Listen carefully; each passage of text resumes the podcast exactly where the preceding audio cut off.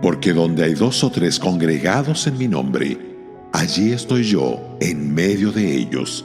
Mateo 18, verso 20.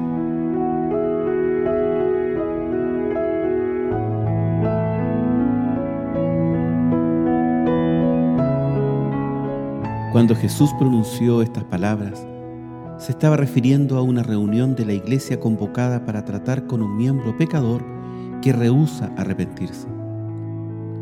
Otros esfuerzos para con el ofensor han fallado y ahora es llevado ante la asamblea. Si aún rehúsa arrepentirse, debe ser excomulgado, puesto fuera de comunión. El Señor Jesús promete su presencia en tal reunión convocada para tratar con un asunto de disciplina de la iglesia.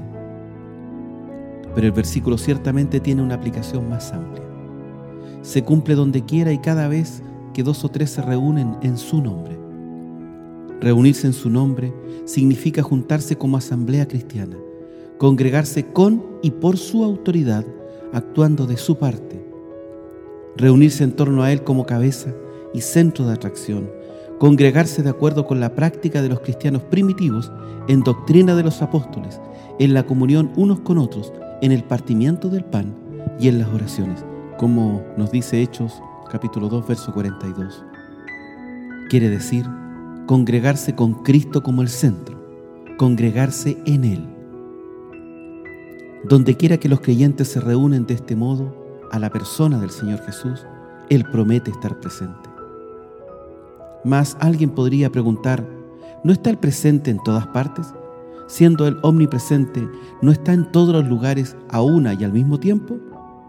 La respuesta es, por supuesto que sí, pero promete estar presente de una manera especial cuando los santos se congregan en su nombre. Nos dice, allí estoy yo en medio de ellos.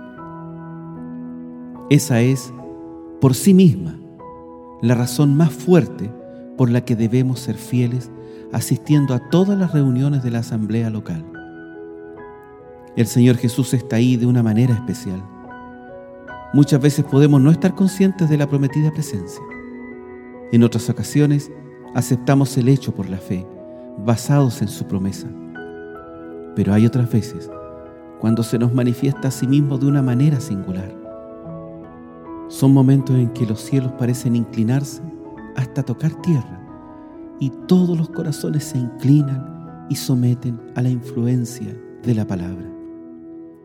Momentos cuando la gloria del Señor llena de tal manera el lugar que un profundo sentido de temor reverencial sobrecoge a la gente y las lágrimas corren libremente. Momentos en que nuestros corazones arden dentro de nosotros Nunca sabemos cuándo ocurrirán estas sagradas visitas. Llegan inesperadamente y sin anuncio. Y si no estamos presentes, las perdemos. Sufrimos una pérdida parecida a la de Tomás, que no estaba presente cuando el Señor Jesús, resucitado y glorificado, apareció a los discípulos la tarde de su resurrección. Este fue un momento de gloria que jamás pudo recuperar.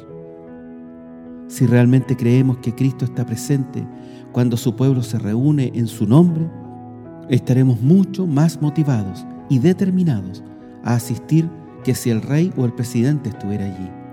Nada aparte de la muerte o una enfermedad grave impedirá nuestra presencia.